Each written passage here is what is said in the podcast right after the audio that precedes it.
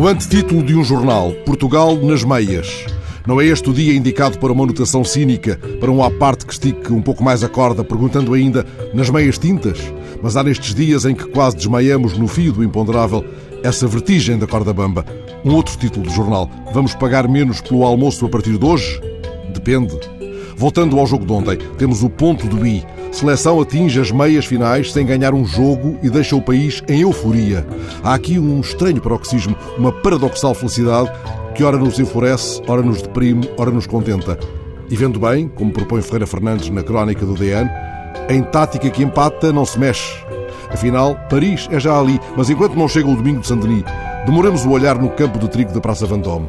Como explica a legenda da foto do DN esta manhã, parece trigo. E é.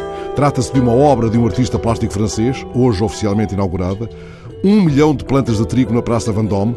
Uma pintura a céu aberto. Quando olhamos de um sítio ou de outro, explica o artista, dependendo da hora, os trigos mudarão de cor.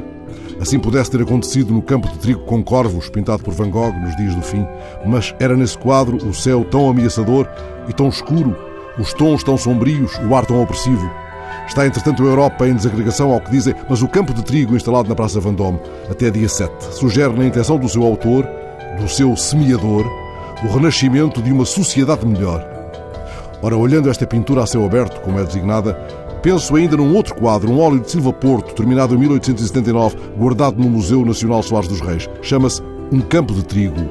Há quem diga que, por causa desse quadro, Ramalho escreveu que a paisagem nasceu com Silva Porto. Nesse quadro há duas figuras ocupadas com os trabalhos da ceifa. O céu é muito límpido. O quadro foi pintado nos arredores de Paris, lá está, onde o pintor estagiou. Paris é logo ali, onde as searas esperam os seus mondadores. Campos de trigo em Paris, belos relevados em todos os jornais, céu azul na Europa, em desagregação feliz.